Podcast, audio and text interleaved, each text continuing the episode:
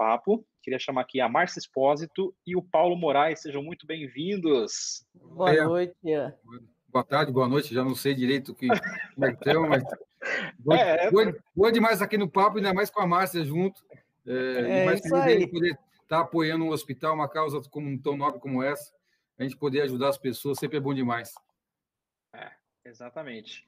É, e, ó, vamos lá, galera, vamos doar. E eu queria começar com uma pergunta aqui para o Paulo, assim, o cara é fera demais, né? Mas eu sempre gosto de entender o começo, né? Como que tudo começou, as suas origens, como que teve essa ideia de criar um, um, uma franquia de espaço laser. Então vamos, vamos no, no começo, literalmente. Como tudo começou, começo.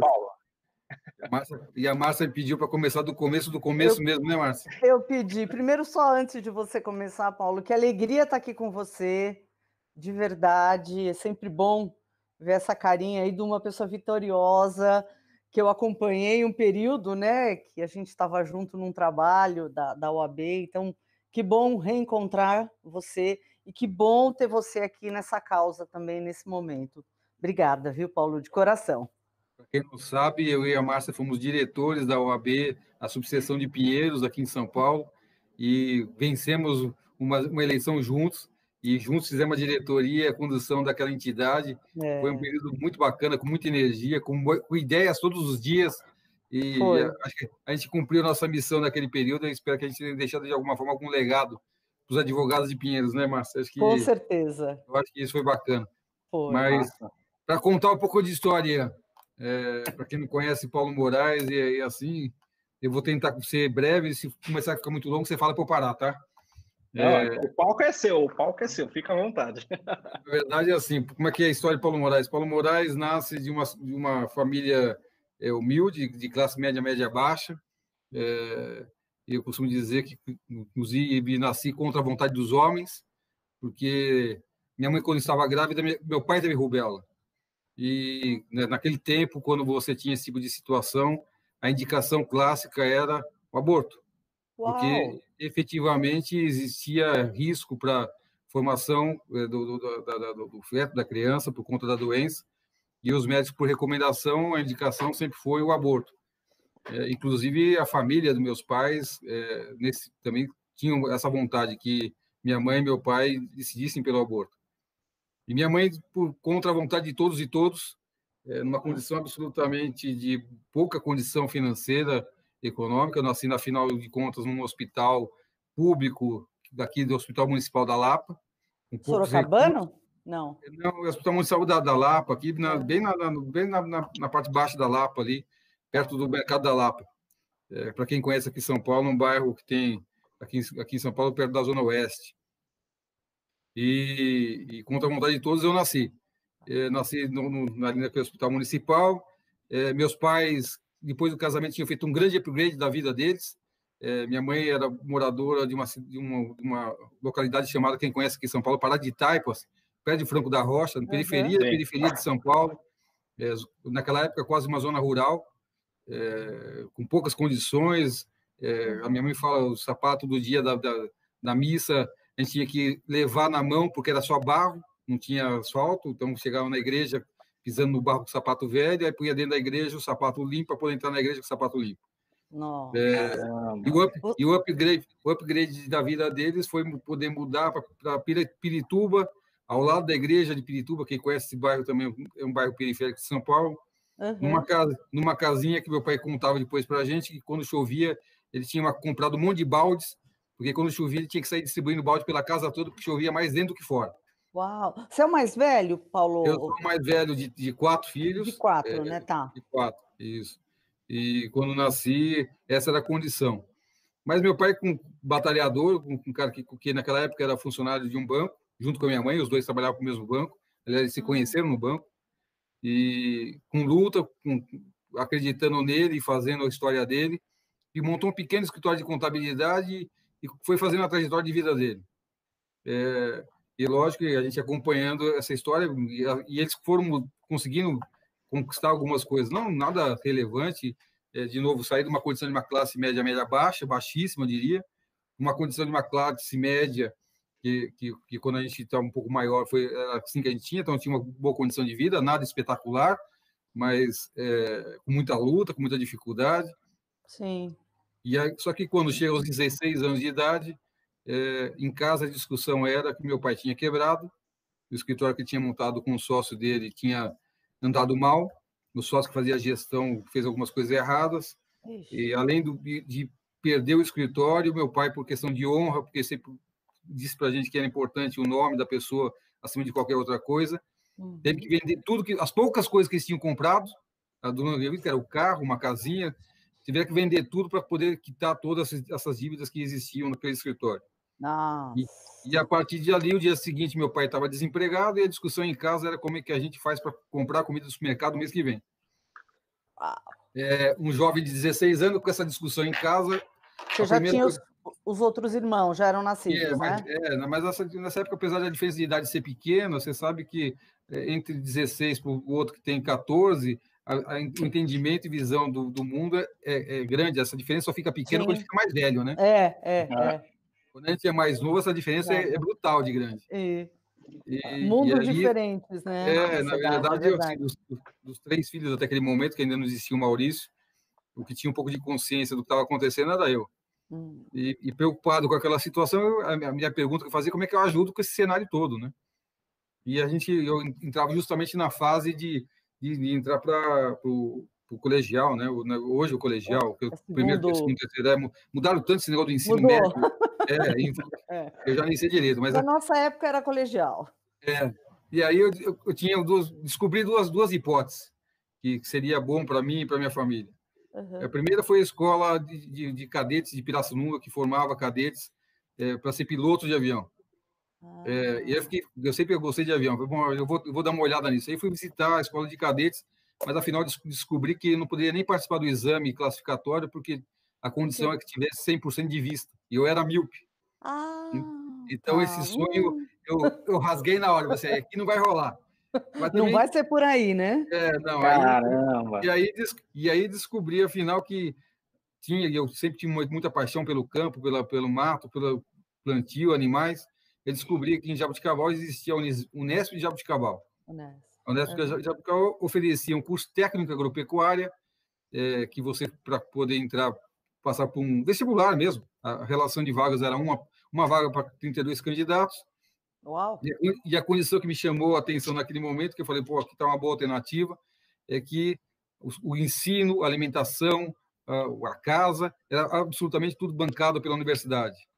Então, a partir Caramba. dali, eu deixaria, além de ter formação, eu deixaria de ser dependente e, e problema de, em relação à despesa dos meus pais.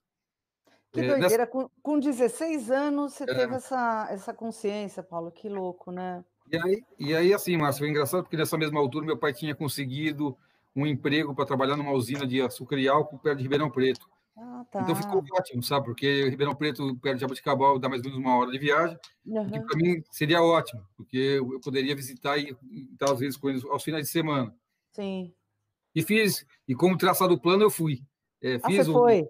Fiz, fiz o vestibular, passei no vestibular e me, me mudei para Jabuticabal para estudar na, no Colégio Técnico Agropecuária de Jabuticabal, Unesp Jabuticabal. Uau! É, Malinha, aí, cuia, foi tudo. Morar, é 100% integral. Integral. Acordava, acordava e, dormia, e, e, dormia dentro do no colégio. Então, é mais uma estrutura bem bacana de formação. É, combinava os dois ensinos, né? O ensino médio, uhum. junto com o curso técnico de formação profissional, então, ao final do curso, eu teria uma, uma qualificação profissional, inclusive para trabalhar, é, e alimentação, lugar para dormir, tudo, tudo bem organizado. Foi um período de muito aprendizado. O maior Imagina. aprendizado foi conviver com pessoas, aprender a viver com pessoas diferentes, porque, afinal de contas, o meu alojamento tinha mais quatro pessoas de cantos diferentes do país, um, dois de Minas, outro oh. de Rondônia. É, é, um período muito legal nesse, nesse ponto, mas o que me aconteceu a partir do segundo ano nesse, nesse período, e foi o período que a gente mais ou menos casa com o período de diretas, que a gente começa a rediscutir ah, a redemocratização do país e começa a discussão de autorizar novamente os centros estudantis se formarem, porque estavam proibidos, não podia existir. Ah, não tinha prêmios, né? Tavam, exato, eram proibidos. É, e naquela altura eu, eu, me apaixonei pelo processo de discussão política, na, é, existia um secretário da, que chamava secretário do interior do, do antigo e falecido hoje governador Franco Montoro, Chopin ah. Tavares de Lima, que desenvolveu um movimento de estímulo à, discussão política para jovens, eu, e, e aí que eu entro nesse contexto, e propunha justamente isso, que o jovem participasse e se interessasse pela política, entendesse o que era política. E a, e a, e a proposta era assim, olha, nós precisamos reinstalar os grêmios estudantis no estado de São Paulo novamente. Porque não tinha mais nada, né? E aí o Paulo Moraes, aos finais de semana, visitava, viajava o estado inteiro de São Paulo na, na, na, na discussão para reinstalar os grêmios estudantis, ajudando nessa proposta que naquela época eu achava muito bacana e que foi despertando em mim outro lado, né? Que eu não conhecia. Eu não sabia desse seu lado aí, desde lá atrás, essa veia sua já política, então, né? Me, tornei, me tornei naturalmente um líder estudantil. É, Sim. É, eu era um líder estudantil de um, de um grupo que era muito bacana, que tinha um pessoal que, que, que, desse grupo fazia parte, que a gente discutia e, e tinha encontros nas escolas, era bem legal o negócio. Puxa vida, Mas a parte bacana é que ao final do curso de técnico agropecuária, que eu concluí, então eu sou, minha primeira formação é técnica agropecuária. Olha! Né, eu, eu me descobri pensando assim, olha, melhor do que cuidar de plantas, eu acho que eu devo cuidar de pessoas. É verdade. E aí eu falei assim, o que, que, eu, que, que eu vou fazer? É, bom, eu vou pensar em fazer o direito. Uhum. E, de novo, no desafio de fazer uma faculdade, pensando em, em, em que, como que a gente pagaria uma faculdade, mas ó, só tem um jeito de fazer isso, eu tenho que prestar numa faculdade que não seja pago. E a faculdade que não é paga é a USP de São Paulo, lá de São Francisco. Uhum. Eu, vou ter que estudar para caramba para isso, até porque, com, como eu fiz o curso técnico em agropecuária, algumas matérias eram deficitárias para fazer o vestibular. Com certeza. E, e estudei muito para poder fazer esse vestibular e passei. Passei na Universidade de São Paulo. Nesse Caramba. período que, eu passei e voltando para São Paulo, meus pais também estavam voltando para São Paulo. É, meu pai voltando com a, com, a, com a seguinte ideia que surgiu na cabeça dele. Porque a coisa estava muito difícil como, como funcionário, que ele estava como, empregado numa usina, manter a vida para ele estava sendo muito difícil. Por que, que a gente não retoma algo que eu fiz no passado que deu certo, sem sócio? E aí meu pai falou: Você me ajuda a fazer essa caminhada? E a gente monta de novo o escritório de contabilidade. Se você me ajudar, meu pai, eu não sei nada de contabilidade, foi mal, eu te ensino. E você me ajuda. É, na época que existia ainda as fichas tríplice, tá? A contabilidade é a moda antiga. Nossa, ali no papelzinho, na calculadora. Débito, débito total. É, é, é, total, total. E aí meu pai conseguiu com um amigo dele uma, uma sala, na verdade, meia sala emprestada. Eu acho que aquela sala não devia ter, é, acho que nem seis metros quadrados, acho que era isso que tinha. Então tinha, tinha, duas, tinha duas mesinhas, uma máquina Facite de lançamento contábil que eu passava o dia inteiro nela, depois meu pai me ensinou como fazer os lançamentos, e meu pai passava o dia inteiro na rua tentando achar clientes e Puxa. fazer. Então, a minha jornada, como é, como é que era a minha jornada? Durante o dia, a gente fazia o trabalho com ele, era uma luta ali o dia a dia, e final do dia, ônibus, busão, vamos para a faculdade. É... E aí, é. das sete, das sete às onze e meia no Lago São Francisco, é, eu era o CDF da turma, não tinha jeito. Então, 11 e meia da noite, se você fosse na sala, você viria quatro alunos, um deles era sempre eu. o Paulo. Estava ali. Legal, legal. É, focado, até porque assim, eu não tinha nem. Mesmo que eu quisesse fazer outras coisas e desfocar. Você, nem, você valorizava, você valorizava é. demais aquele momento, né? Porque você sabia o quanto foi difícil e quanto era difícil, né, fazer. Eu costumo dizer o seguinte, e eu falo isso para meus filhos e para as pessoas mais jovens que eu conheço. Invista todo o capital que você pode ter no, no aprendizado, no ensino. Isso. Esse é o único patrimônio e bem da sua vida que jamais alguém poderá lhe tomar. É. Na vida você pode perder absolutamente tudo, e a gente tudo. sabe como é que são a vida. Tudo, Sim. absolutamente tudo. A única forma que ninguém, coisa que ninguém poderá tomar de você é seu conhecimento, sua capacidade de fazer. Uhum. Então. É, Você tinha de... essa consciência naquela época real, se alguém, né? Se tiver alguém nos assistindo agora que está pensando se deve ou não estudar, o primeiro conselho que eu daria é estude. É... E, não, e, assim, ao longo da vida, não, não, não pense em parar. Eu faço isso até hoje. Eu sempre lendo, aprendendo. Esse é o melhor, melhor investimento que a gente pode fazer, na gente e no nosso conhecimento. Sem dúvida. E aí, uma coisa bacana que aconteceu foi que durante cinco anos de faculdade, nessa jornada de trabalhar durante o dia com meu pai na construção, a gente foi retomando o escritório dele, Márcio. Que demais. E ao final, ao final de cinco anos, é, quando eu já estava me formando, meu pai já tinha um escritório com cerca de 40 colaboradores, a gente já Puxa tinha uma vida! tinha ajudado a montar, a gente já tinha uma gestão bacana, já tinha bons clientes. Meu pai tinha retomado finalmente a uma condição melhor de vida. Uhum. É, não, era, não, éramos ricos, mas a gente tinha um, um, padrãozinho de vida bacana, que me permitia até comprar um carrinho mais antigo, mas comprei meu carrinho.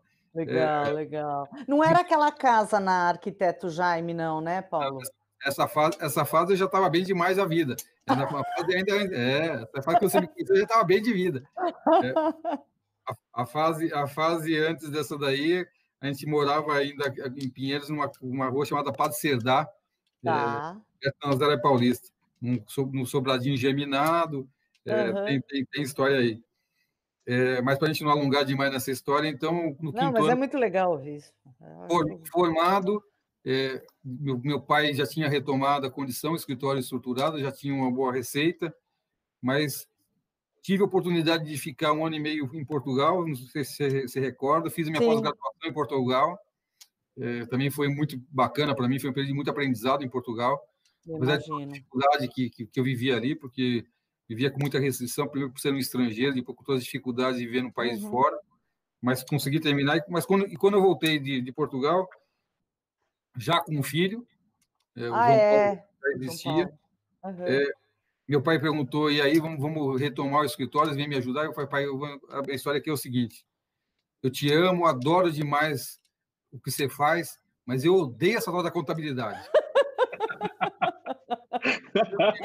Não tem nada a ver com você, né, Paulo? Eu não sei, eu não sei se tem contadores nos ouvindo, mas assim, eu admiro demais quem, quem cuida da contabilidade, porque é algo absolutamente maluco, é, de é. uma rotina insana de, de, processos muito malucos. Aprendi demais, sei de tudo, inclusive me ajudou muito no, no, nos passos seguintes da minha vida, o conhecimento que, que tenho sobre contabilidade, todas as áreas, inclusive do escritório, porque meu pai me fez trabalhar em todas as áreas. Legal. Então, comecei a fazer lançamento contábil, passei para o fiscal e lançava o fiscal na unha, não é no computador como é hoje na moleza, não. Papelzinho ali. Livro de entrada e saída. É, hum. O departamento de RH fazendo folha de pagamento. Então, ao final, Nossa. eu conhecia muito do, da estrutura do escritório, conhecia cada uma das áreas, mas a minha decisão era clara. Eu não vou viver de, na contabilidade, eu não, não, quero, não, é, não quero isso na minha vida. Uhum. E aí, uhum. o que eu vou fazer? Não tinha dinheiro nenhum para investir, fazer nenhum negócio, a oportunidade que eu tinha era advogar. Vamos lá. E vamos lá. Então, plano, plano estratégico traçado. Meu pai tem uma base de clientes que, inclusive, eu fui eu que ajudei a montar. Esses caras também vão precisar de advogado. Então, Sim eu peguei minha malinha e passei a visitar cada um desses clientes, algum deles amigos, com a proposta de que um moleque de 20 e poucos anos, por favor, você não tem nenhum assunto ou causa para me passar? Lembra, lá, lembra lá que eu tinha já um filho em casa e a gente ah, é? a coisa precisava acontecer, não, não tinha opção de vida. É, e com muito Sem esforço. vergonha nenhuma, né, Paulo? Isso que eu ia falar. Sem vergonha. Isso é muito legal. Isso é legal de você falar. Você não está não tá fazendo nada demais. O pessoal fala de vendedor, assim, eu era o vendedor de, de mim mesmo. Eu precisava me vender muito bem para alguém me comprar. É, porque você não tinha história, né, Paulo? Era, era, todo dia me vendendo da melhor é. forma possível, um moleque com cara de criança, vestido uhum. de terno e gravata para dar um pouco mais de seriedade uma malinha para disfarçar e, e falar, e, e com, com, o único desafio, ó, se você me der sua causa, eu, tenho, eu te garanto que eu vou me dar o melhor para te entregar. Demais. E, foi exatamente o que aconteceu, Márcia. E aí talvez seja o período que você depois tenha me conhecido. Uhum. É, talvez um pouco mais, mais à frente. É. Mas é, aos 26 anos, é, eu me via um jovem que tinha pego uma causa confiada a mim por um amigo. Eu tenho absoluta certeza hoje que Passou a causa por confiança de amizade e não pelo, pela capacidade. Aliás, eu que reputo ele maluco. ele me, me, me, confiou uma causa muito relevante. Tá. Muito relevante mesmo. É, que eu tive condição e capacidade de resolver. E em razão do, desse trabalho, eu recebi os, os honorários que realmente fazia total diferença. Aliás, eu nem sonhava o dinheiro que eu ia ganhar com aquela causa. O dia que o dinheiro caiu na minha conta, que eu me dei conta do tamanho da, causa que tinha resolvido. É, a partir daí, o Paulo Moraes se deu o direito de pensar e sonhar algumas coisas maiores. Se, é, se organizar, né? Eu, primeiro, eu comprei um apartamento que até ali não tinha casa, é, uhum. é, troquei meu carrinho velho por um carro melhor, é, até para poder me apresentar em condições melhores. quando no lugar que eu fui, e comecei a pensar em negócio. Mas mantinha o escritório de contabilidade, de, de advocacia. A gente tinha o escritório de advocacia que foi crescendo, também cresceu muito. Sim, você tinha, você tinha um escritório grande, sim. E, e, a partir daí, lógico, com o dinheiro que eu passei a ganhar e o crescimento que eu tive no, na própria advocacia, passei a investir meu dinheiro em alguns negócios, porque meu, minha paixão sempre foi olhar o mundo dos negócios. Afinal de contas, no escritório de contabilidade, eu via o que era o mundo dos negócios nas empresas que a gente atendia. E aquilo me fascinava, sabe? Me fascinava realmente. Algumas pessoas que faziam muito sucesso e como faziam. E, na verdade, foi uma escola. E, eu, e a, meu sonho era assim, o dia que tiver dinheiro, eu vou tentar fazer igual a eles. Que legal. Virar um empresário, né? Você é, tinha o sonho de se tornar. É. Tá. E aí, e aí, comecei com um pouco de dinheiro a fazer alguns negócios. Alguns deram certo, outros nem tanto, é, que na verdade. Que isso é legal de contar de, das pessoas ah, também. É, né? saber saber que, certo, que, isso também não é verdade. Aliás, é, no é? errado eu aprendi pra caramba, de forma que no passo seguinte eu não erraria mais. É Até isso. que em 2004 numa final de tarde, eu, Igor e Tito, é, numa conversa de meio sem, sem pretensão, discutindo um pouco o que poderia ser o futuro de, da depilação a laser. O Igor é médico de formação, ele me contava a história da depilação. Você conhece o Igor da onde? Desculpa, Paulo. eu conheci, Márcio. O Igor, o Igor era médico de formação na, na parte de estética, ele tinha uma clínica uhum. estética. Tá. O Tito, que eu conhecia já há muito mais tempo, inclusive de muitos anos, inclusive a gente já tinha feito alguns negócios juntos. Ele estava com uma namorada, estava separado, com uma namorada nova, a namorada nova achou que ele precisava precisando dar um trato. Eu conheci levou, o Tito, eu lembro dele. E aí levou o Tito na, no, no, consultório do Igor, como médico, para ah, fazer, pra fazer alguns para dar uma melhoradinha no visual. Você conheceu o Igor através do Tito, então. E aí, o Tito, aí, aí o Tito apresentou o Igor para mim. Eu não fui lá para fazer tratamento, eu fui para conhecer o, a clínica dele. É, mas aí dali, a gente discutindo algumas ideias, surgiu a hipótese e a ideia de fazer algo que pudesse ser replicável. Porque a minha conversa com o Igor, eu falei, Igor, a gente pode pensar algum negócio dentro do que você tem, dentro do que você faz de clínica, mas para mim só faz sentido fazer algo que possa crescer, independente do nosso nome, você como uhum. médico, eu como advogado, ou o Tito como ex-militar. Uhum. É, é, só, só de novo, hoje, na verdade, a gente tem um ex-médico, um ex-advogado, um ex-militar que são sócios fundadores dessa, dessa companhia. Ah, assim, tudo para trás, né? É, mas assim surgiu o nosso negócio. É, naquela altura, a gente modelou o modelo que seria replicável, que foi a primeira loja de Shopping Morumbi. A gente então, desenhou... a primeira loja de vocês mesmo, uma loja própria, né? E aí, modelado como seria o modelo, a gente pegou a clínica do Igor, até para que não houvesse conflito, é, a gente redefiniu o, visual da clínica dele para que fosse as duas lojas que iniciavam o negócio. Tá. E a gente começava, então, a Espaço Laser lá em 2004, com duas unidades e uma máquina. Essa história da máquina é a melhor, que eu lembro que você é. contou. Só uma coisa, o Samir, exato. É. Só uma é. coisa Paulo, mas por que. É aí que tá que eu, eu ia entrar nessa pergunta aí. Por que, que assim, vocês quiseram mexer nessa parte de, de estética e tal, mas da onde surgiu o laser? Assim, vocês viram que era um diferencial? O que aconteceu para chegar no é. laser? Não, na verdade, assim, o Igor, na clínica dele, até numa história anterior dele, que trabalhava com uma pessoa que é muito amiga nossa até hoje, que chama Charles Yamaguchi. Charles Yamaguchi foi presidente. É um cirurgião da... plástico, né? Cirurgião plástico, foi presidente da Associação Brasileira de Laser foi a primeira hum. pessoa a trazer o laser para o Brasil e trouxe essa tecnologia para o Brasil.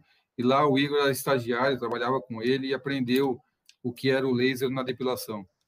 É, e aí, quando ele montou a clínica dele, ele também comprou uma máquina para ter, como o Charles também tinha. Ah, é, e tá. eu, utilizava isso dentro dos procedimentos estéticos que ele oferecia. Ele fazia tudo ali, o que hoje é muito uhum. conhecido, os preenchedores, botox, é, os peelings, é, todos os procedimentos estéticos e a depilação a laser. A depilação a laser até aquele momento era algo absolutamente restrito às clínicas como era do Igor. Uma clínica estética de alto padrão, muito dinheiro. Muito, muito, muito custoso, dinheiro. né? Poucas pessoas sabiam o que era depilação a laser, os benefícios que era esse tratamento. E o desafio colocado para a gente era justamente isso: primeiro, democratizar o tratamento, fazendo com que as pessoas conhecessem o benefício uhum. num patamar adequado com capacidade de pagar. Porque Sim. se a gente é, esse era o desafio colocado, mas poucas pessoas conheciam, aliás, aliás ainda hoje, é, as pessoas ainda têm um monte de, de dúvidas e questões na cabeça que acham é que o laser forte. que o laser dói, que o laser é muito caro, que o laser... Ah. É, e a gente, o nosso desafio sempre foi fazer, mostrar justamente o contrário, que é, aliás, sobre, até sobre o aspecto ambiental, o tá. laser é muito mais ah. responsável do que metodologias tradicionais. Se você pensar a cera. na ou a lâmina de barbear, a quantidade de... que a gente despeja no meio ambiente desse, desse produto é algo cruel. Ah. Sem falar o seguinte, sobre o é. aspecto de higiene, de qualidade de tratamento, de, inclusive de resultado, porque na cera você vai ter que fazer isso a sua vida toda. É, no laser, você vai cumprir um período de tratamento, a partir daí, grande parte dos seus pelos serão eliminados, você diminui brutalmente a preocupação, e se tiver que uhum. contratar é, sessões adicionais, é, muito mais espaçado, é, com qualidade de papel, sem dor, sem os, os, o terror que é a cera, é, homens já estão fazendo, hoje, hoje os homens já Faz, fazem. Né? No, no ouvido, no nariz. Ouvido, né? faixa de barba, peito, ah, é, corpo. Jo, é. Jovem hoje não tem mais pobre jovem peludo, Márcio. Hum, não existe mais isso. Né? É, é, hoje, hoje a visão é que dão certo eles. É, na verdade, até sobre, sobre aspecto de higiene, não só sobre aspecto de, de, de, de, vaidade, não é isso, mas sobre aspecto até de higiene é algo muito mais inteligente. Sim. Quer dizer, efetivamente vocês trouxeram o laser para uma camada da população que de repente não ia ter acesso, até por é, preconceito. A, a, a, alegria nossa com nossa rede, e a gente foi crescendo ao longo da nossa história com muita luta, é, crescimento não, orgânico. Mas você vai voltar a contar a história da máquina lá do shopping. Ah, é verdade, não pode. Eu vou contar, eu vou contar para você a história da máquina. A história da máquina é assim. Então, quando eu falei que começou o nosso negócio, a gente tinha duas clínicas e uma máquina porque a, a máquina custa muito cara, ainda hoje é um, é um investimento alto. É, e aí, como é que era o desafio nosso? Então, a máquina trabalhava das segundas, quartas e sextas em Moema, uma loja de rua. Às 10 horas da noite da segunda-feira, a gente carregava essa máquina de 120 quilos numa, numa furgão e carregava ela até o shopping Morumbi, descarregava ela lá. Eu carreguei algumas vezes, empurrei essa máquina nas docas à noite. Caramba! É, no dia seguinte, até porque a Márcia, não essa Márcia, mas a Márcia é minha esposa, trabalhou um período lá, então ela ficava uhum. na recepção ali, e inclusive ela me cobrava, cadê a máquina? E a gente levava a máquina para ela pra, de terças, Nossa. quintas e sábados, essa máquina trabalhar no Shopping Morumbi. Vocês é, dividiam? Caramba! Dividia a agenda para poder dar conta das duas unidades.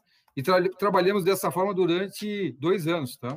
É, essa jornada dessa forma foi feita durante dois anos. E vocês é, administrando as duas lojas. Tá. Essas duas lojas e a agenda dessas duas máquinas, dessas duas lojas, para dar, dar, conta do atendimento. É bem verdade que, é. que, lá no começo não tinha tanto cliente assim, né, Márcio? Porque vamos combinar que a coisa não foi tão fácil como as pessoas acham que foi. Não é? Quem vê hoje fala que é. maravilha, né? As, as pessoas olham nossa marca, liam espaço lazer, lazer. E achavam, e achava que ali era um lugar para deixar os filhos enquanto iam fazer compra no shopping. Nossa! É. Essa é boa também. Hoje a gente dá risada, mas naquela época era desesperador. Tinha conta para pagar no final do mês, cara. É, não é moleza. É, é, campanhas de marketing eram feitas com panfletos em papel na, na cancela do, do, shopping, inclusive eu, com Márcio, um monte de gente colocando, indo pessoalmente fazer essa entrega na cancela do shopping. É, e, e, a gente foi construindo essa história devagarinho, é, com muita luta, com alguns, Poxa, alguns erros e alguns acertos, mais acertos do que erros, até que chega o ano de 2014, final, meados de 2014. E então foram 10 anos que vocês foram adquirindo mais espaços, Paulo. É, até ali a gente tinha cerca de 30 e poucas lojas, Márcia. A gente tá. já, tinha, já tinha um tamanho razoável, não era tão pequeno assim, Sim. mas ainda tinha muito por ser feito. E a gente, em 2014, é, a gente entendeu efetivamente que ou a gente ocupava o espaço e crescia de forma acelerada, ou alguém faria por nós. Hum, que ainda não tinha nenhuma, vamos dizer assim, nenhuma concorrência. Tinha alguns, mas não nada, ninguém tão organizado como a gente. Tá. É, e aí, como fazer isso de forma acelerada se você não tem nem estrutura física, nem dinheiro? Que eram os três sócios que estavam cuidando de tudo, né? É isso. E aí a cabeça foi, foi claro, assim, olha, a única forma de fazer isso de forma de crescimento acelerado e sem a gente ter o dinheiro para pagar o investimento, é através da franquia. Tá. Ok, bacana, como é que faz franquia, né? Porque alguns anos antes de, de, pensar isso, a gente tentou fazer uma franquia. E aí contratamos aquelas belíssimas consultorias que às vezes a gente, a gente, a gente contrata, vieram com um manual lindo de morrer dessa largura, depois de, de alguns, algumas semanas trabalhando com a gente, discutindo nosso negócio, falaram, aqui, aqui, ó, está aqui, como você vai fazer sua franquia? Se vira. E até logo. Nossa! O que aconteceu com esse lindo manual foi colocado na prateleira, ninguém nunca mais conseguiu. Falei, meu, a gente não vai conseguir fazer isso. Lógico. É, ou a gente arranja alguém, efetivamente, que conheça, que tenha know-how, uhum. ou, a gente não, ou a gente não vai fazer. E, naquela altura, eu, sempre, eu já era amigo do Semenzato há alguns anos. O Zé Semenzato, para quem não conhece, é uma pessoa que vive e transpira o mundo de franquias. Na verdade, o primeiro case dele foi a Micro, Microlinks, Micro foi uma rede de, de ensino é, de computadores, ensinava é, o ensino para conhecer e trabalhar com computadores. É, o Zé já tinha vendido, inclusive, a Microlins, já tinha feito um, um, evento de liquidez importante, mas ele era, a gente sabia que ele sabia fazer franquias. Ele tinha know-how, né, disso, know né? É, hoje, na, história, na, na, história, nossa, por duas vezes eu tinha desafiado o Semizato para ele me ajudar a fazer franquia, sabe, da Espaço Laser. Por duas vezes ele, me, ele me falou não. A primeira vez ele pediu, oh, me traz aqui um, um, um business case para a gente dar uma olhadinha, para entender o que é seu negócio. Naquela altura, acho que a gente devia ter umas sete lojas. Uhum. E aí ele com que toda... Que ano é isso, Paulo? Que ano é isso, mais ou menos? A primeira eu, vez que você tentou... Eu acho que é 2007, cara, 2008, por aí. Esse você é tentou e ele não topou? Ele falou, não, olha, esse negócio de vocês é bacana, mas a gente está na fase inicial, vocês precisam talvez desenvolver mais. É, siga em frente aí, não desiste. É, a gente vai se falando, se precisa de mim, conta comigo. Ele falou um não educado, tá? Não educado. E aí foi ok, vamos seguir a vida. Mas ele não fechou a, vida, porta mas, também, é, né? É, e aí eu encontrei mais uma vez ele numa festa, isso numa festa de um amigo nosso. Ali a gente já tinha umas 20 e poucas unidades. Eu falei, Zé, lembra aquele negócio que tinha sete unidades, agora já está com mais de 20 unidades. Será que não seria legal a gente pensar que o negócio da franquia? Falei, não, cara, estou num projeto novo agora não posso nem perder meu tempo, minha cabeça com um novo projeto, mas segue frame aí que vai dar certo. Se precisar de mim, você me liga. Legal!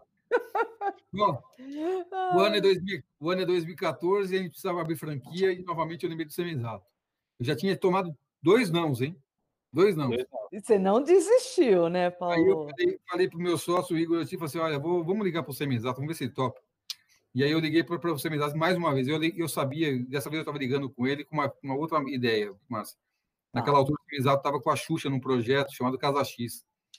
E na minha é. cabeça veio rápido, cara, mas a gente junta a competência do Semizato com a imagem Nossa. forte da Xuxa, a gente faz nossa empresa voar e ela vai ser uma empresa conhecida em todo o Brasil. Isso foi um bate-papo com o Igor. É, não, não, a, a, ideia, a ideia colocada, primeiro dividi essa ideia com o Igor, com o Tito, Tá. Eles falaram, ok, é uma ideia boa, é, basta de convencer os russos, né? A gente precisa combinar isso com o Semenzato. É, falou, ok, eu ligo de novo para ele, não tem problema. E aí, o Paulo sempre foi assim, a gente, só fazendo um parênteses na OAB, a gente achava que uma coisa era impossível de acontecer, porque precisava falar com o Papa do Papa, lembra? Não, é. Paulo, deixa aí, deixa que eu vou conseguir. Peraí que eu vou lá. E ele ia lá, ele dava um jeito. Isso não, eu já tenho, meu amigo. O não eu já tenho. É Lição de vida, hein? Desistir jamais, né? É, jamais. É, na verdade, essa é uma característica de qualquer empreendedor. Ou ele, ou ele é determinado e teimoso, ou ele rapidamente vai desistir e vai desaparecer. É, é e aí, com essa, com essa determinação, liguei novamente para o Semenzato. Zé, tudo bem? Como você está? Tudo bem? Puta, esse cara pensando. de novo, né? É, pô, esse cara não larga, me larga. E aí, coloquei a ideia para ele, e para minha surpresa, é, Ian e Márcia, a resposta semenzada dessa vez, contrário de todas as vezes anteriores, foi: Paulo, está procurando a hora certa. A Xuxa, dias desses, desses, comentou que gostaria de ter uma participação em uma área de bem-estar. Talvez fosse legal a gente falar disso com ela. E aí, o Semenzato convidou o empresário da Xuxa para vir conhecer nossas unidades aqui em São Paulo. O cara ficou maravilhado. E aí, o Semenzato falou: está tudo certo, acho que a Xuxa tem interesse. É, tem um temazinho importante que precisa ser resolvido. É, ela já estava conversando com uma médica, aquela amiga dela de muitos anos, para pensar justamente uma clínica que ela quer fazer com, com essa pessoa. E a Xuxa, por dinheiro nenhum, ela vai magoar uma amiga dela, não tem dinheiro que justifique isso. E tem mais um assuntozinho, Paulo. A Xuxa também não faz negócio com quem ela não conhece. Então ela precisa te conhecer. Não tem problema nenhum. Ué, não que não conhecer. Bom, em cima dessa premissa, dia 14 de dezembro de 2014, eu estava no estádio Ibirapuera, esse que vão agora demolir, no show da Xuxa para conhecer a Xuxa. Caramba! É, Você, Márcia, as crianças. As crianças, todo mundo ali para conhecer. Papagaio, periquito. Foi um momento, foi um momento mágico, para minha surpresa, a Xuxa me, nos recebeu é, com muita alegria, foi uma conversa rápida, fizemos a, a famosa foto para a posteridade com a Xuxa, a primeira vez que a gente teve com ela. A gente acabou se conhecendo, assistiu o show da Xuxa inteirinho com as crianças e a Márcia ali, foi um negócio muito bacana. E a, a partir dali ela tem que aguardar qual seria a resposta da Xuxa. E aí, em janeiro, vem a resposta. Só uma pergunta: você chegou a passar algum plano de trabalho? alguma Como é que foi é, isso? Verdade, você chegou a passar algum material? A gente dividiu o material e a ideia e o conceito para o empresário da Xuxa. E, ah, e para tá. ela, ela foi dividido o que a gente fazia e o que a gente estava pensando em fazer. É, tá. É, mas, estrategicamente, os detalhes, números, essas coisas, a gente passou para o empresário dela, que já tinha entendido o negócio e falou: eu acho que é muito legal. Tá, ok. De janeiro vem a resposta. A okay. Xuxa tocou a ideia. Vamos fazer. Caramba! E aí, bom, gastamos mais uns cinco meses modelando o negócio da franquia. Mas você conta uma história da máquina que você teve que levar no Rio de Janeiro. Ah, verdade. A Márcia sabe todas as histórias. É, tem, tem, mais um conto, é verdade, tinha esquecido essa parte importantíssima. É. Uma outra condição da Xuxa, ela, ela aceitava estar com a gente, mas ela precisava experimentar o tratamento, porque ela só entrar numa empresa que ela tivesse certeza que estava prometendo e entregava. E tinha uma condição adicional. Ela não ia numa unidade nossa, até porque a gente não tinha nenhuma loja no Rio de Janeiro. Traz a máquina na minha casa para me tratar. Se eu achar que é boa, eu entro. A máquina de 120 quilos. A mesma que vocês ficavam. Caramba! Aí, escuta, não tinha nenhuma unidade de espaço no Rio de Janeiro. Olha, olha, olha o desafio. Aí lembramos que tinha um concorrente nosso no Rio de Janeiro com a mesma máquina. Ligamos para ele, oh, nós estamos com, um assuntozinho para me ajudar. Dá para emprestar sua máquina um dia para a gente? Aí o Larrique, que é uma pessoa que a gente tem relacionamento até hoje, falou: não, empresta, não tem problema nenhum, vocês são pessoas sérias. Emprestão a máquina, ele emprestou a máquina para a gente escolhemos a nossa melhor fisioterapeuta para ir fazer o tratamento com, com a Xuxa, que inclusive hoje é sócia dela em algumas unidades na, na Barra, no Rio de Janeiro. A Maia foi lá, atendeu a Xuxa de forma extraordinária, mostrou os benefícios do tratamento e a Xuxa achou aquilo magnífico. Falou, tô dentro. Eu ah, consigo falar, eu consigo falar desse tratamento com verdade e veio o ensinamento da Xuxa. Vamos trabalhar sempre com a verdade. Nada além da verdade, Paulo. E é assim que a gente conduz, um dos grandes valores que a gente tem na companhia é tratamento ético acima de tudo e com a verdade. É assim que a gente fala, toda, a cada turma que se forma no Espaço Laser, a gente forma por ano cerca de 3.500 profissionais Nossa. na nossa Universidade do Laser. É, a cada turma formada, eu faço questão de falar com essas pessoas, inclusive nesse momento de pandemia. Antes eu falava pessoalmente, nesse momento de pandemia eu tenho utilizado essa ferramenta para falar com cada turma que se forma no Espaço Laser, com a missão clara de transmitir nosso DNA, o que a gente pensa, quais são nossas uhum. verdades, a nossa visão e nossa missão, e mais do que isso, o que a gente tem como padrão e realidade, que é acreditar no, na verdade, a, no tratamento ético, entender sempre que a gente, ninguém está aqui para enganar ninguém. O objetivo da Espaço Laser, esse é o nosso padrão, de trabalhar com a verdade, entregar a verdade e entender que o cliente tem que estar sempre muito bem atendido. Sim, é, é, assim que a gente dia a dia desse negócio. Mas para voltar em 2015, 2015 a gente tinha planejado vender 40 franquias, a gente vendeu no primeiro ano 120. Uau! E nessa Caramba. jornada e nessa jornada de, de, de, acelerar e de fazer, de fato, a Espaço Laser estar em todas as cidades brasileiras, capitais brasileiras, e estamos hoje em todas as capitais. Aliás, nós estamos em 245 cidades no Brasil. Nossa, Paulo em algumas cidades com uma quantidade imensa de lojas, como São Paulo e Grande São Paulo, nós temos 130 unidades instaladas. Em São Paulo, e Grande São Paulo. Em São Paulo. São Paulo e Grande São Paulo. Quantas lojas rede, totais, Brasil? A rede no Brasil tem 561 lojas, é, com, com, com, o desafio de atender na ponta, da mesma forma, todos os clientes, com a qualidade, preocupando com a preocupação de atender bem é, e manter as equipes conectadas com a gente. A gente tem pessoas que aqui no Espaço Livre, no nosso lema de engajamento é o coração azul. Ah, gente, que legal. A gente costuma dizer que não basta fazer bem, é preciso que se seja feito com muito amor e paixão. Paulo, isso é um grande desafio, hein? Você manter 500 e poucas franquias com o mesmo espírito, com a mesma alma, não é brincadeira, não é fácil. Não é. E a gente tem feito isso, Márcia, você me conhece, eu adoro lidar com pessoas. É, não por outros motivos me envolvi na OAB, o período que a gente teve junto, uhum. porque o meu é, é, é, fazer transformação de pessoas, isso é muito legal, e a gente faz isso aqui toda, a todo tempo, tanto no público interno, como para as pessoas que a gente atende diariamente nas pontas, que tem relatos fantásticos de, de sabe, de mudança de autoestima. Eu, eu, uso hoje roupas que eu não usava antes, eu posso usar é, coisas que eu antes não podia usar, eu estou em condição de, de ir para a praia sem me preocupar com nada. Que é, demais, é, tem relatos de pessoas muito, é, é, muito legal ouvir essas histórias. E aí a gente segue nessa trajetória e lutando e fazendo nossa história aqui. Hoje já existe, além da Espaço Laser, a Estúdio Face, que se, Também, que se né? o tratamento facial, que inclusive eu, eu me cuido lá. Muito bem. Uma das nossas franqueadas chama-se Márcia Moraes. Ah, é? Está na batalha, cuidando da, da, da unidade dela, com muita paixão também. Que legal, é. que legal. Paulo, vocês têm na América do Sul também, não tem? É, já temos hoje instalados na, na, Argentina, estamos lá com seis lojas. Seis? É, seis lojas na Argentina. É, ao contrário do momento que aquele país vive, infelizmente, que a Argentina é um país fantástico, que tem tudo para dar certo, mas infelizmente as coisas não acontecem tão bem lá em termos de país. Mas Sim. em sentido contrário à história do país, o Espaço Laser tem feito muito sucesso. A gente tem franqueado também. Não, nosso é uma operação própria nossa. Própria, tá. A gente toca lá, eu tenho um sócio que, que é nosso sócio na operação e que ajuda a gente na, na missão da companhia. É, e tem sido muito sucesso por lá também, a gente fica feliz demais, porque, afim ao cabo, o nosso modelo, da mesma forma que funciona no Brasil, funciona na Argentina. Que legal. É algo muito bacana de se ver. E o Caramba. projeto aí, vai chegar em quantas lojas aí nesse ano? Isso que, isso que eu ia perguntar. É, deixa, eu, deixa, eu, deixa, eu, deixa eu dividir uma dificuldade que eu tenho, e eu peço desculpa para quem esteja nos assim, nós estamos, não é segredo nenhum, nós protocolamos efetivamente um pedido de, de, de IPO, para quem não sabe o que é o IPO, é o pedido que essa empresa se torne uma empresa pública, e em razão dessa. Bolsa, né, de valores. É, é para que um dia essa empresa, se, se a gente chegar lá, gente, isso ainda está sendo avaliado, é, no meio do caminho pode ter mudança, mas efetivamente, se tudo caminhar bem, sim.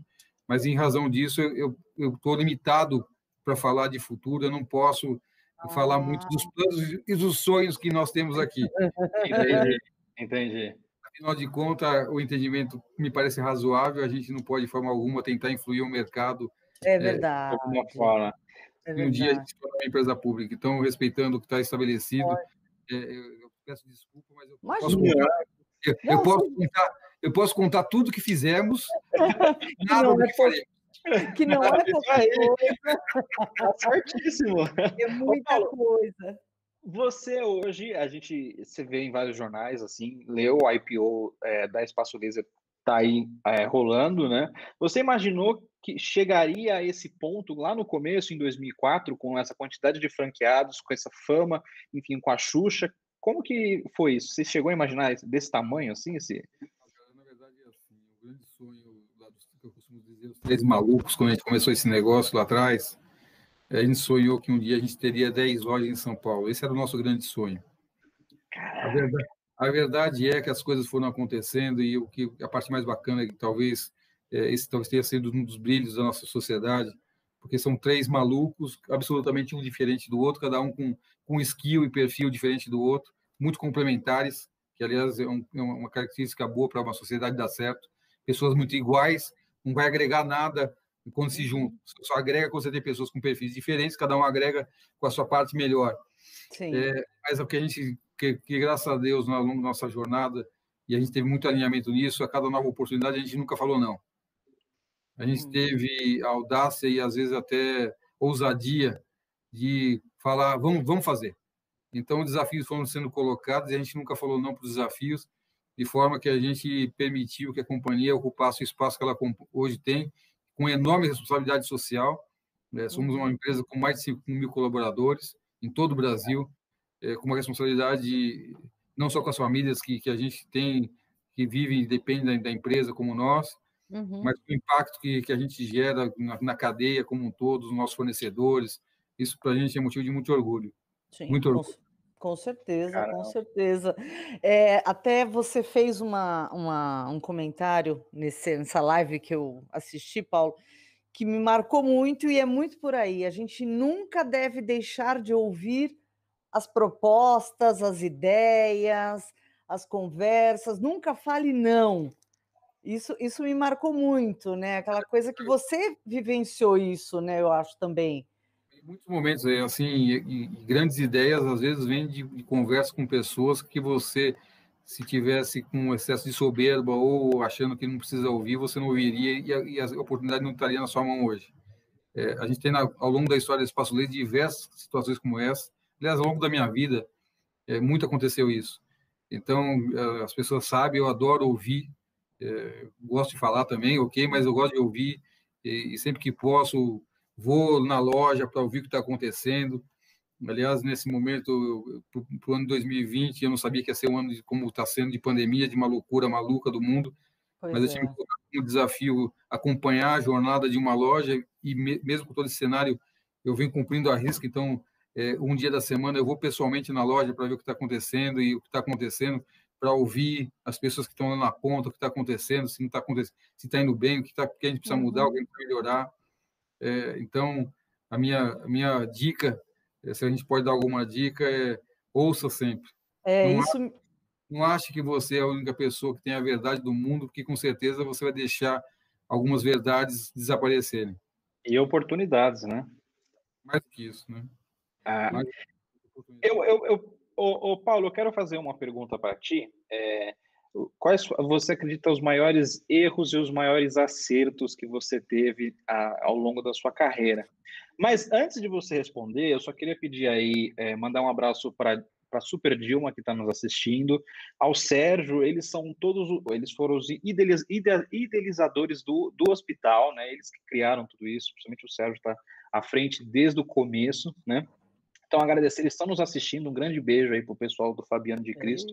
É Não esqueçam, é, assim, o Paulo está compartilhando essa super história conosco é, por um propósito que também nós acreditamos. Então, vamos ajudar, vamos doar.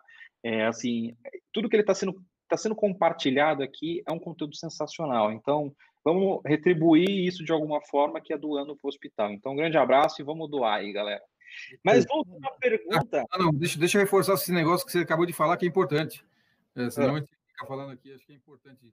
É, gente, se puderem apoiar e ajudar, é, causas como essa que fazem a diferença. E, e as pessoas lá na ponta, especialmente um hospital que cuida de pessoas com tipo acometidas de uma doença tão séria como essa, precisa contar com apoio e pessoas que têm. E o brasileiro tem muito disso, né? De solidariedade, que a gente seja de fato solidário e apoie e, e vejam onde está o QR Code, puxe, o que for possibilidade de doação, na, na medida que seu coração andar e pedir, é, ajude. Acho que é importante ajudar. Ah, isso aí. Obrigada.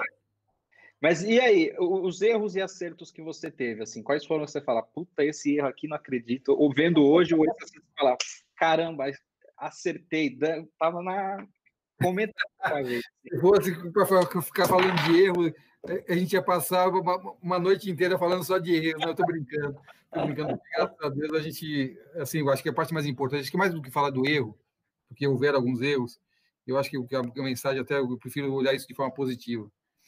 É, olhar o erro não ajuda muito, às vezes, o mais importante é a forma como você reage ao erro. Porque você tem algumas situações que, assim, você pode, de forma é, pouco coerente, não admitir a existência do erro e, às vezes, até continuar errando e se afundando. Então, se na vida, por algum motivo, identificar que tomou uma decisão errada, rapidamente corrija esse erro, admita que, que errou e corrija a rota para que você saia do erro rapidamente. Quanto mais rápido sair do erro, mais rápido você vai para o sucesso. É, o que a gente vê, às vezes, alguns empresários, algumas pessoas que insistem em cometer o erro, mais às vezes por vaidade e orgulho do que porque não conseguem ver o que está acontecendo. Ele às vezes até sabe que está errando, mas por questão de orgulho não, não quer dar o braço a torcer e segue no erro, entendeu? Ah. Então, se, se errar, e a gente tem que se permitir errar, tá? A gente diz a todo tempo aqui na empresa que a gente, para os nossos gestores especialmente, se permite errar. Senão a gente não vai ter capacidade de ousar. Porque só com a ousadia a gente consegue avançar em coisas bacanas e, e, e novas. É, só que quando a gente se permite isso, a gente corre o risco de errar. E às vezes as pessoas têm medo de errar, né? Não tenha medo de errar, não. É lógico que uma empresa do tamanho como a nossa, o erro tem que estar mitigado, né? Então, uhum. a, gente faz a gente faz isso em, em, em, um tamanho mais com, pequeno, bem, bem dimensionado, porque se errar o estrago é pequeno, mas a gente se permite errar. Ó, tenta. Se der certo, vão, vai, vão falar que você é um cara visionário. Se errar, o pessoal vai falar que você é maluco. Então, não tem problema. o importante é fazer, né, Paulo? É isso aí. É. E um grande acerto que você fala assim, nossa, esse acerto foi sensacional para Espaço Laser chegar ao que chegou hoje, assim. Na verdade, não criar limite para o nosso sonho. É, o grande diferencial é não criar limite para o sonho. Certeza.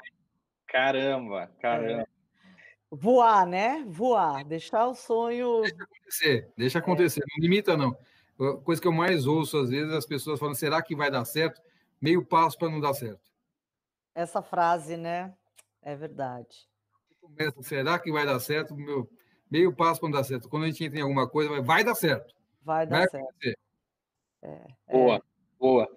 E como que você é, é você sendo um empresário de sucesso assim, é como que você é, faz essa, é, como que você divide a sua vida pessoal com a profissional? Você, é, é, é tranquilo? Você soube se lidar com isso? Como que você... A Márcia é uma companheirona. Vou responder aqui. Tem muita paciência, né, Márcia? É verdade, ela tem muita paciência porque eu tenho uma mania na vida que não sei fazer as coisas mais ou menos. Aliás, quando uma pessoa me convida, eu, eu costumo dizer: você está me convidando para você ter certeza que você vai se arrepender. Porque se eu entrar, vai ser para valer. Aí depois vai, vai ter que falar para, para, e não vai dar mais tempo para falar isso para mim. É, e foi assim na OAB, a Márcia sabe que eu estou é. falando, é exatamente isso. É. Eu vou para fazer o um negócio, é para fazer a séria, né? mais ou menos. Uhum. E ela, quando você faz as, as coisas assim na vida, às vezes tem um pouco de renúncia, né? É, mas a gente tenta, na medida do possível, equalizar a vida de família também, isso também é muito importante. Eu tenho um relacionamento muito próximo com todos os meus filhos, é, acho que isso é essencial, mesmo com, com o João Paulo, que hoje eu, eu, sou separado da primeira esposa, ele vive com a, com a, com a mãe dele, mas sempre que eu posso, que faço questão de ter o João Paulo comigo, para a gente uhum. fazer algumas coisas juntas, para que a gente tenha um pouco também de intimidade com o filho, porque é importante demais isso, né? Se você é. fica muito distante, você perde a intimidade, é algo terrível. É, você está sempre criando também momentos com eles, né, Paulo? Agora inventei mais uma, né, Márcio? É, você não para. Você não. Agora, agora você está com mais um. lá, né? É, o... esse, agora o modelo. Esse é, é. Esse é, o, é, é inventando o momento para arrastar isso para ir fazer alguma coisa comigo. É, isso é uma diversão. Esse é um resgate da minha infância, que meu pai talvez é, tenha me colocado isso, que ele adorava também o aeromodelismo. Ah, e, é, aeromodelismo. E, e na, na pandemia eu fuçando na internet, eu redescobri que existia esse mundo de forma muito mais aprimorada, aliás, com um negócio que evoluiu de forma fantástica do que eu via no passado. E aí, aí não aguentou, né? E aí eu pensei, por que não, né? Por é. que não? Vai ser legal, levo, levo as crianças comigo para a gente aprender, a gente vai se divertir junto tem sido um barato. Tem me divertido. Aos finais de semana, quando é possível, a gente vai para né? fazer, para soltar o modelo. Você e... deve estar numa vida louca, né, Paulo? Nossa, eu fico imaginando as visitas nas lojas. É uma doideira. É gostoso, imagino. Que dá para ver o brilho no teu olho quando você fala, então dá para ver que é aquela paixão mesmo.